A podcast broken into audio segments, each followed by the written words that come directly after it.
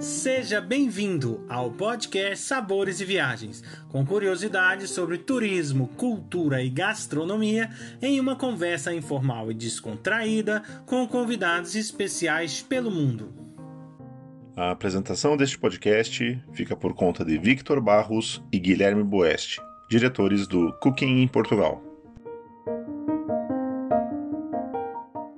Hoje o nosso convidado é o Jeff Thomas, ele está na Argentina e nós vamos falar com ele um pouco sobre gastronomia desse país vizinho do Brasil.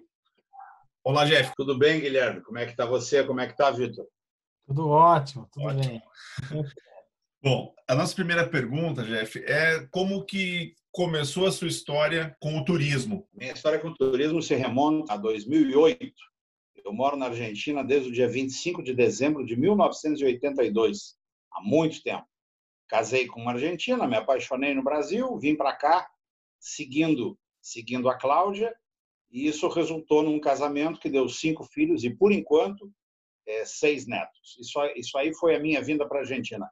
E no ano de 2008 eu eu sou técnico em turismo, só que eu não não tinha feito nada relacionado com isso e trabalhando trabalhando numa importadora que eu estava aqui, deixei de trabalhar e comecei a pensar o que eu ia fazer da vida e um primo meu, que em Porto Alegre tem uma agência de viagens, me pediu para fazer o favor para ele de buscar um casal no aeroporto e levar, fazer um transfer, né? E perguntou se, já que eu estava, e fazia tanto tempo que eu estava aqui, se eu não podia, no dia seguinte, mostrar a cidade para eles.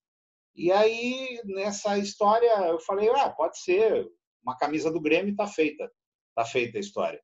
E no dia seguinte, no dia seguinte, ele ligou para mim de novo comentando que no dia que chegasse esse povo, no outro dia chegava outro casal de amigos com dois amigos.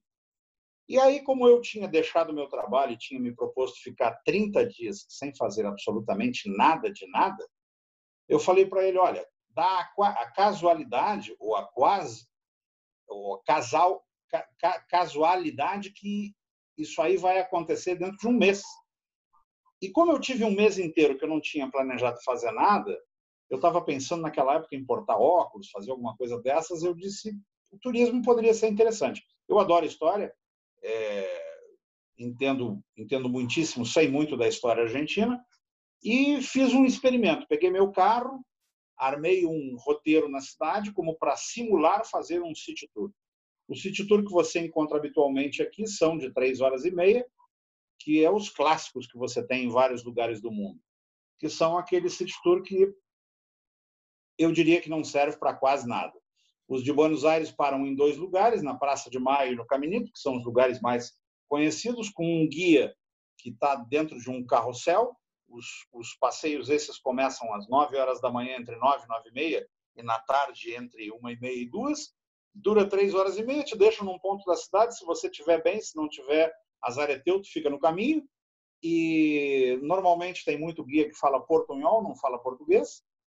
E eu percebi que o que estava, naquela época, pelo menos em 2008, o que faltava no mercado, eu tive googleando e buscando bastante, o que faltava no mercado era alguém que fizesse um, um trabalho real de passeio em Buenos Aires de mostrar a cidade, de apresentar a cidade.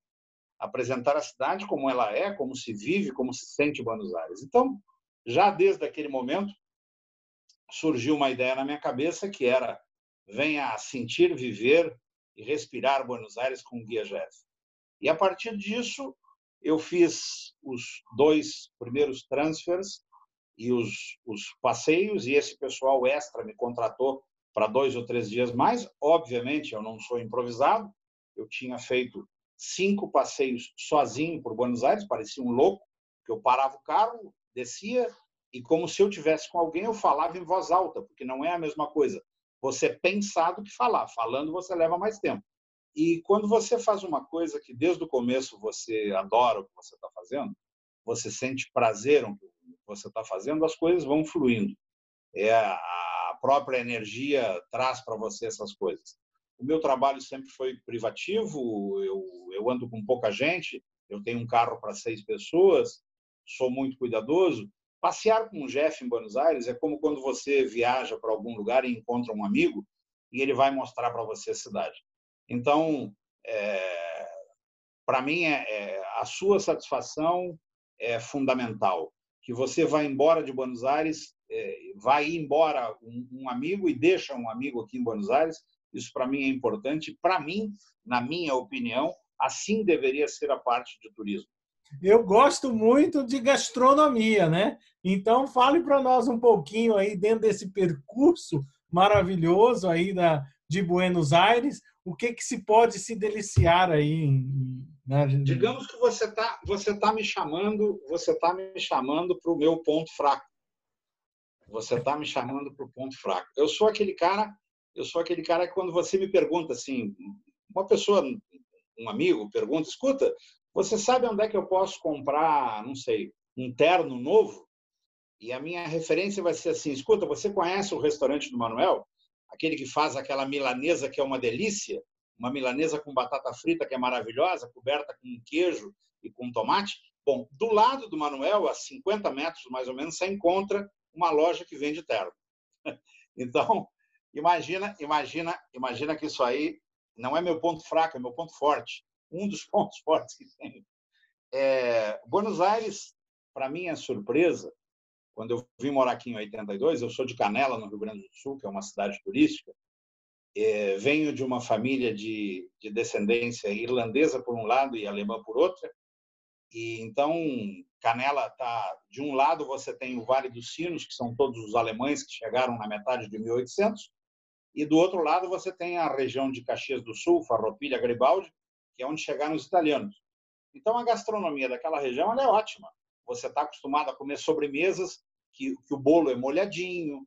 É, como bom gaúcho, eu estou acostumado a comer, a comer a carne a ponto, ao ponto bem vermelha, ou seja, que alguns chamam que a vaca está gritando, mas eu quero que a vaca me chame, entendeu? Acostumado a comer muita batata, porque os alemães comem batata feito louco, acostumado a comer muita massa, porque os italianos comem muita massa, apesar de que os chineses são os que inventaram.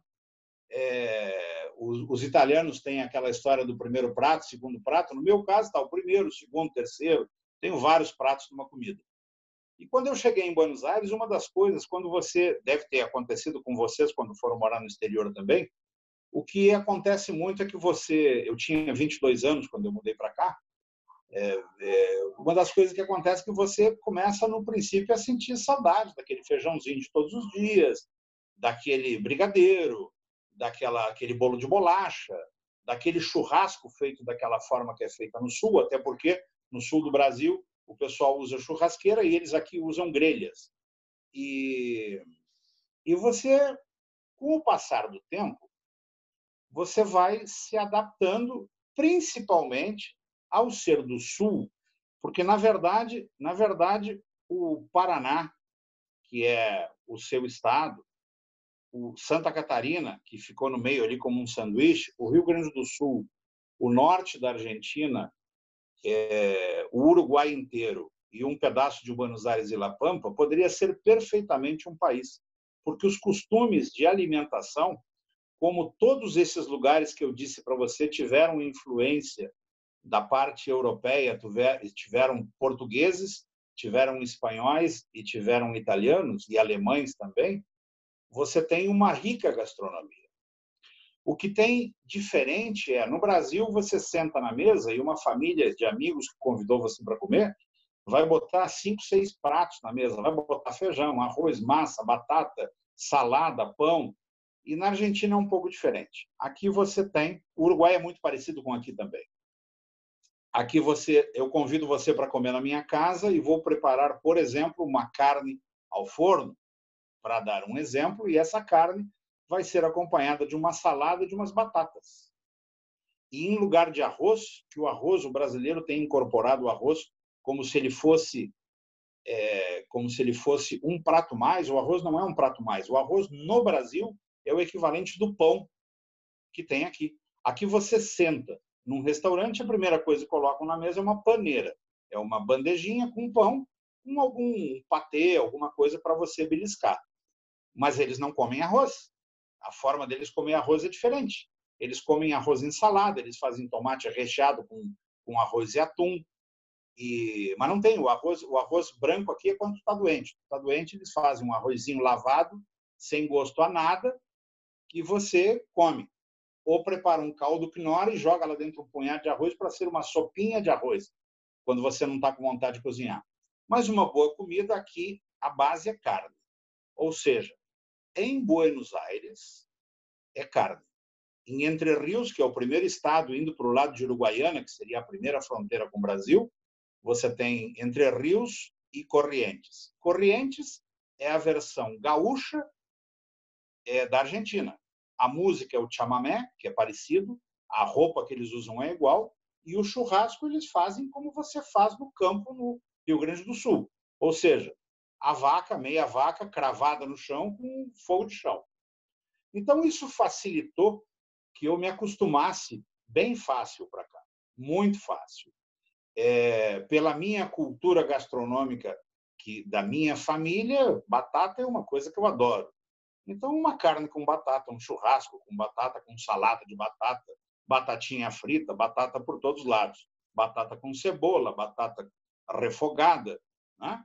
E as carnes. As carnes, eles têm algumas diferenças de corte, por exemplo, a picanha é uma coisa que eles não conheciam, e há uns anos atrás teve um supermercado, não sei qual é o motivo, eu, melhor dito, sei qual é o motivo. Eles começaram a exportar picanha para o Brasil. A picanha ela é a tapa do quadril. Ela é uma parte que vai em cima do quadril. Então aqui quando você ia num açougue e comprava bifes de quadril, que eles costumam fazer bifes de quadril, vinha em cima um pedacinho de carne, que naquela época eu não sabia o que, que era, com o tempo eu descobri. Aquilo era a picanha que estava sendo assassinada, cortada em pequenos pedacinhos. Já hoje você consegue picanha, pede picanha, eles obviamente que não sabem preparar a picanha como a gente no Brasil, tanto que se você se você cometeu o erro de pedir para o açougueiro para não pagar demais, pedir para ele tirar um pouco da gordura, ele pela ela para você. Então ela fica absolutamente sem graça, tá? Sem, sem graça e sem graxa. Então não, não tem muito sentido.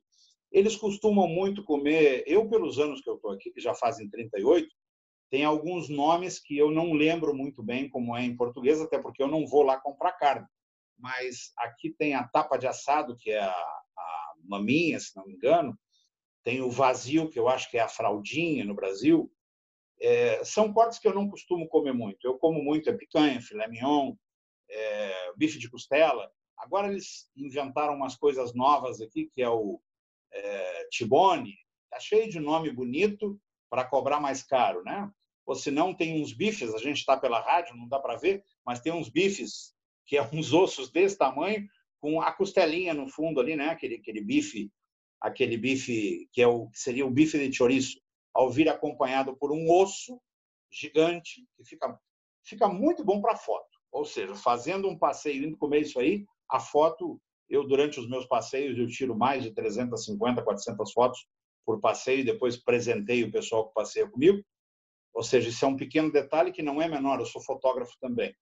E com os anos que você está trabalhando com isso, quando eu vejo fotos do meu princípio, é, dá vontade de chorar, e o pessoal gostava. Quando eu vejo fotos de hoje, é, mudou bastante né? na qualidade na qualidade das fotos você começa a ter um olho de fotógrafo. Voltando na comida o habitual aqui de Buenos Aires é o famoso bife de chouriço. O bife de chouriço não é nada mais nem nada menos que o contrafilé. O que eu encontro muito aqui é, a carne tem é, na verdade a carne tem três pontos. Ela tem a carne que o gaúcho gosta ela tem a carne a ponto e ela tem a carne passada de ponto que ela está, para mim, estragada. Mas tem gente que tá, já está vivo há muitos anos e ainda não aprendeu a comer bem, mas já vai. Eu acredito que antes de morrer vão aprender a comer uma carne como corresponde. Mas me surpreende muito o pessoal, o pessoal que é de São Paulo para cima, quando a gente vai para um restaurante, o Jeff pede para o cara que ela seja ao ponto mais, viu? Mas o ponto mais, bem mais é, é entendível por que, que eles comem assim, porque você tem na, na, na nossa querida América do Sul, eu vou dar para vocês o exemplo da Argentina, dos tipos de carne que se come. E se você pensar em termos de Brasil, é a mesma coisa. Hoje, falar com um paulista ou com um carioca sobre comer um churrasco é uma coisa normal. Há 30, 40, não, há 40 anos atrás, quando eu ainda morava no Brasil, Eles se maravilhavam no Rio Grande do Sul, porque em São Paulo, no Rio, não tinha restaurante que servia churrasco. Eles estavam acostumados com carne congelada. Carne congelada e feita na grelha. Eu fui, quando eu tinha 11 anos, eu fui para São Paulo a primeira vez na minha vida, fui para um restaurante e me trouxeram um bife que era absolutamente incomível. E o pessoal de São Paulo que estava comigo achava que aquele bife estava maravilhoso. Então, o que, que acontece? Do Rio para cima, por uma questão de não ter as pasturas que nós temos no sul do Brasil, o que, que o pessoal come? Cabra. Que o pessoal come? Bode. Aqui no sul da Argentina, se você os estados que se cria vacas, que sai uma carne maravilhosa, é o estado de Buenos Aires, o estado de Corrientes e La Pampa. Para vocês terem uma ideia, o estado inteiro de Buenos Aires, inteiro, todo o estado, imagina um estado que você quiser. Imagina o Paraná inteiro, ou imagina Portugal inteiro, o que você quiser imaginar, ele é como um campo de futebol, ele é plano. Ele é absolutamente plano. É mais, da época do descobrimento de Buenos Aires e arredores, não, existe nenhuma árvore nativa. Não existe. É um grande pastizal. Então, é, crescer vaca aqui, a, a, carne, a vaca caminha no campo, ela não tem nenhum morro para subir. Ela não tem uma coxilha como tem no Rio Grande do Sul. Inclusive, é mais uma anedota. Eu fui para Mendoza há uns anos atrás, aluguei um chalé e fiquei 10 dias lá. O primeiro dia que eu fui fazer compras, eu fui num açougue, num, num grande supermercado, num açougue, e o açougue dizia assim, quadril de Buenos Aires. E do lado dizia quadril. Eu achei que era a mesma coisa. Aí perguntei para o açougueiro, porque tinha diferença de preço. Ele falou, não, esse quadril é de vaca aqui de Mendoza esse outro é de Buenos Aires. É mais caro porque a carne de lá é mais macia. Então, o que, que eu fiz? Eu comprei dois cortes iguais para ver essa, essa, essa sutil ou não tão sutil diferença. E, na verdade, tem diferença. Claro que tem diferença. Tem diferença. Não é assim uma coisa, não é abismal, entendeu? Não é uma coisa abismal, não é o Elton John tocando piano ou eu, mas, mas tem, tem diferença. Então, a carne argentina, ela, ela, ela sempre foi muito requerida. O Uruguai também. O Uruguai, não, o Uruguai tem leves coxinhas, leves. Já o Rio Grande do Sul tem mais. Eles aqui falam muito que a carne brasileira é o zebu. É que o zebu, o zebu é aquela, aquela, o zebu é aquele animal que foi trazido ao Brasil por resistir determinadas temperaturas, né, e de, de, determinadas condições, ser um animal mais duro. Mas no Rio Grande do Sul, quem nasceu gaúcho, eu acho que no Paraná também, a gente comeu vaca a vida inteira até chegar ao zebu. Então, em Buenos Aires, você vai para um restaurante, vamos pontual, e você quer comer uma coisa típica em Buenos Aires. Você vai pedir o bife de chouriço, que vai vir acompanhado, provavelmente, por alguma batata, de alguma forma, ou por alguma salada. Aqui, se você disser para o cara, me traz um bife, traz uma massa para acompanhar, você vai pagar dois pratos e ele não vai entender porque que você pediu duas coisas totalmente diferentes. Tá? É, aqui a, a, cultura gastronômica de Buenos Aires é muito ampla, ela é, digamos é quase igual à de São Paulo, que São Paulo no Brasil é a cidade que mais tem é, gente de todos os lugares do mundo. Aqui tem churrascarias que fazem o churrasco com fogo de chão. O ponto da carne que eles costumam comer é um ponto muito mais cozido, muito mais cozinhado. É, não é vermelho como como, como eu gosto de comer, que é o ponto, ponto que para mim é o ponto correspondente da carne. O, aqui se acompanha, o brasileiro tem o costume de tomar muita cerveja. E uma das, entre aspas, brigas, entre aspas, volto a repetir que eu tenho com o pessoal que passeia comigo é, escuta, você está na terra do vinho e quer tomar cerveja. Ou seja, você veio para a terra do vinho e quer tomar uma Heineken, ou quer tomar uma Budweiser, ou seja, nem sequer uma Quilmes que a Quilmes já é da Brahma também, ou seja, da Ambev, já perdeu a graça também. Então, normalmente, em alguns casos com muita insistência, eu consigo fazer que eles experimentem algum vinho e o pessoal, obviamente, salvo exceções que sempre tem, terminam adorando. Agora tem uma modalidade de vinho, que é o vinho Cossetia Tardia, que é uma, uma uva que ela, ela, ela é branca, eh, ela fica mais tempo no pé, então ela, ela fica um adocicado natural, é, também já saiu versões de algumas adegas que não, não tem essa uva tão boa e botaram açúcar, mas tirando esses aí, é um vinho muito agradável de se tomar, muito fácil de se tomar E tem um detalhe: escutando vários sommeliers, é, eu fiquei com uma frase de vários sommeliers. O melhor vinho é o vinho que no seu paladar ele sabe bem. Ou seja, o vinho não precisa valer nem um dólar, nem cinco mil dólares. Ele tem que valer o que no seu paladar ele é agradável. A principal uva aqui da Argentina é o Malbec, mas eles têm uma, uma incursão em outras uvas, como Cabernet Sauvignon, o mesmo Tanat, que é uruguaio, é a uva típica do Uruguai também.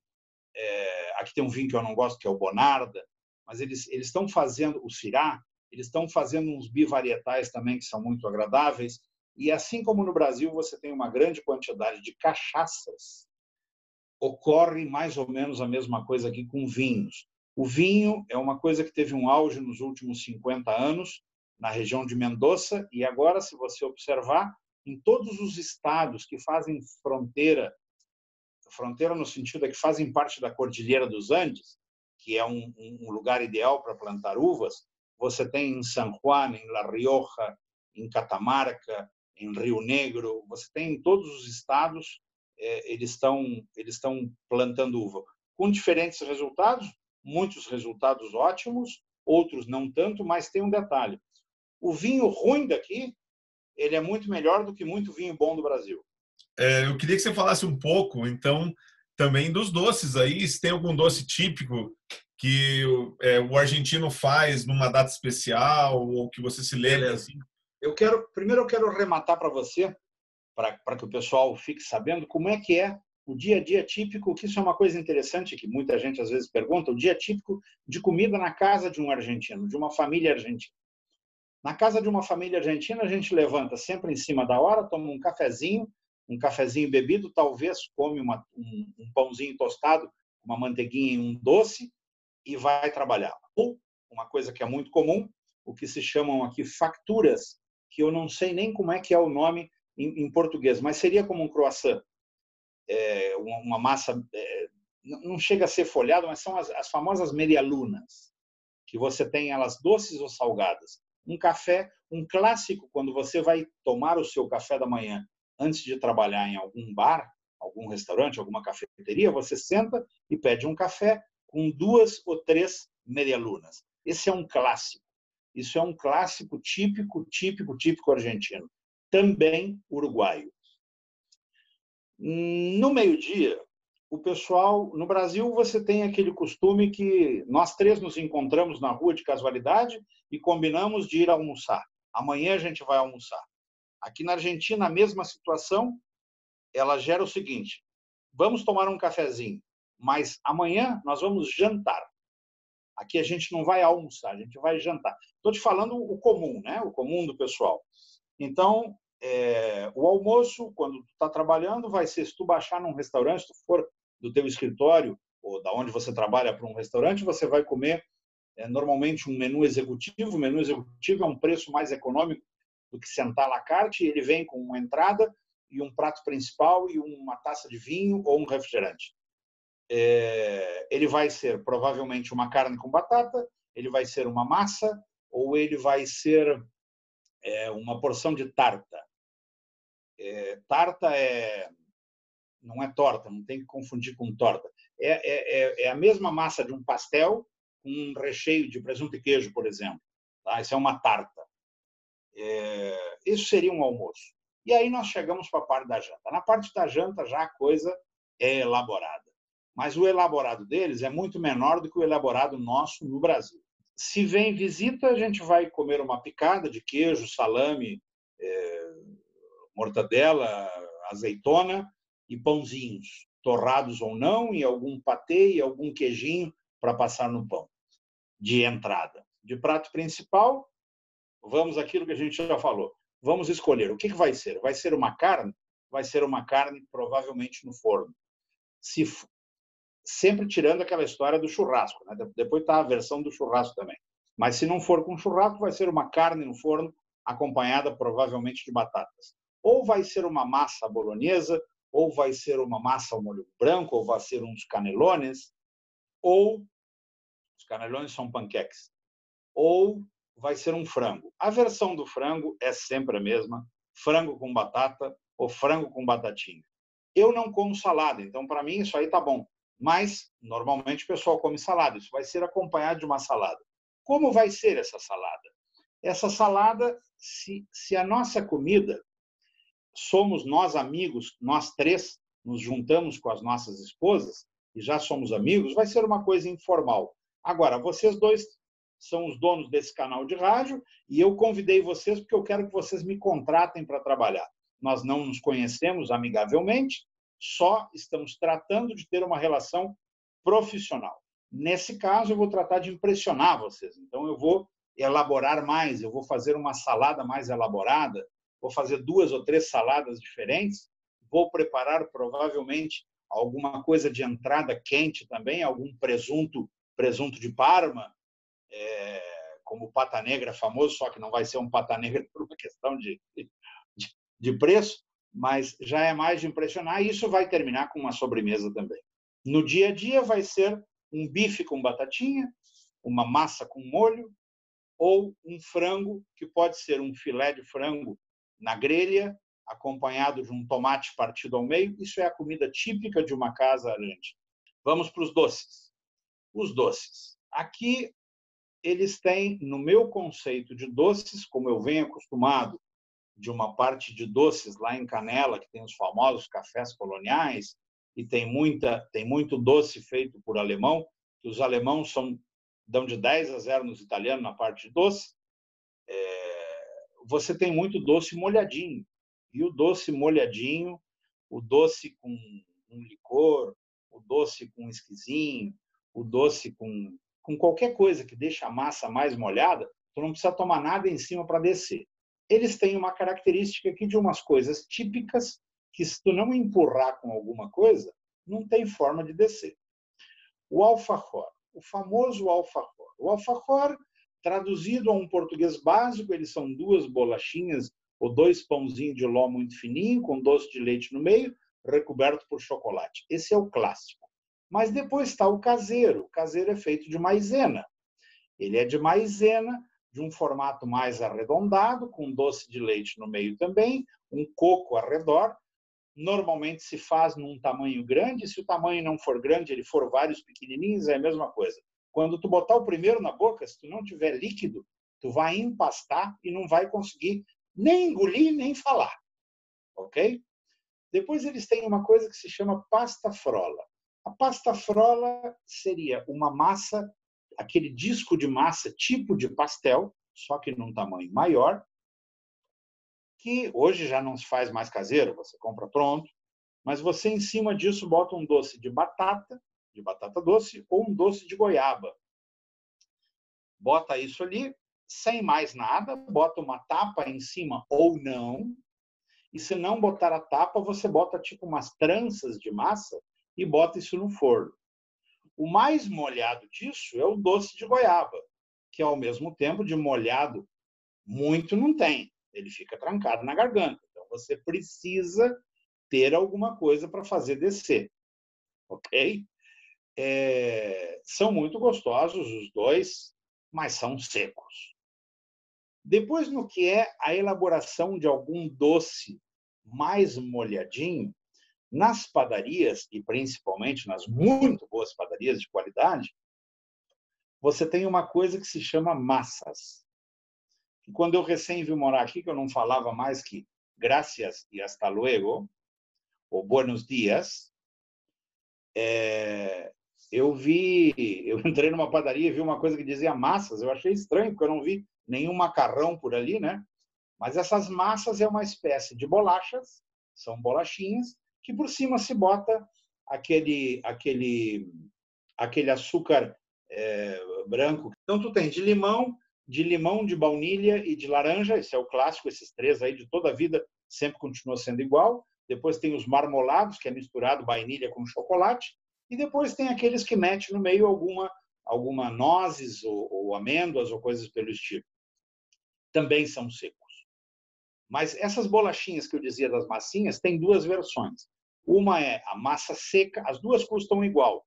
Acontece que uma rende mais, mais unidades, e a outra menos. A que rende mais é a seca, porque é mais, mais quantidade com menor peso cada uma.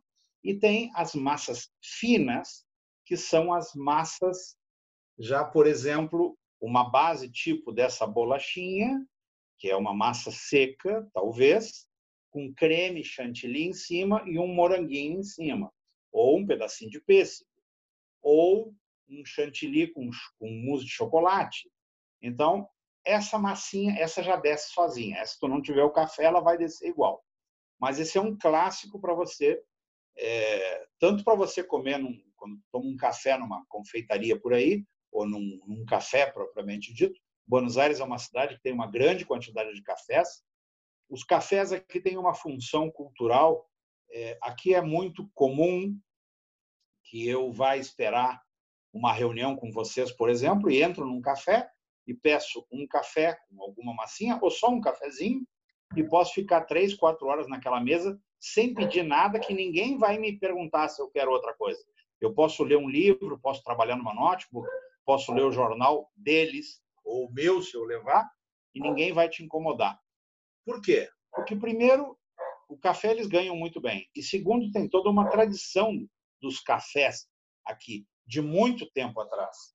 Antes de aparecer, antes de aparecer as internet da vida e essas coisas aí, então é muito é muito comum a gente se juntar num café e ficar batendo papo. Esse papo que nós temos aqui, nós poderíamos ter ele perfeitamente num café e você está transmitindo ao vivo, por exemplo, né? Como um exemplo, e ter tomado só um café e ter ficado duas horas aí, ninguém vai dizer nada para gente. Na parte de doces, basicamente é isso. Depois eles têm umas coisas mais elaboradas, que é onde tem influência de alemão atrás, que vem lá de trás.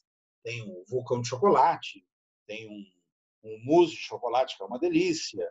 Tem uma coisa que se chama marquis. Marquis é uma base de tipo um pão de ló fininho, é, em cima vai um chocolate, tem nesse recheio leva café também, e é uma coisa deliciosa. Jeff, muito obrigado pela sua participação no nosso podcast e nós gostaríamos que você deixasse as suas redes sociais para que as pessoas possam conhecer a Argentina contigo.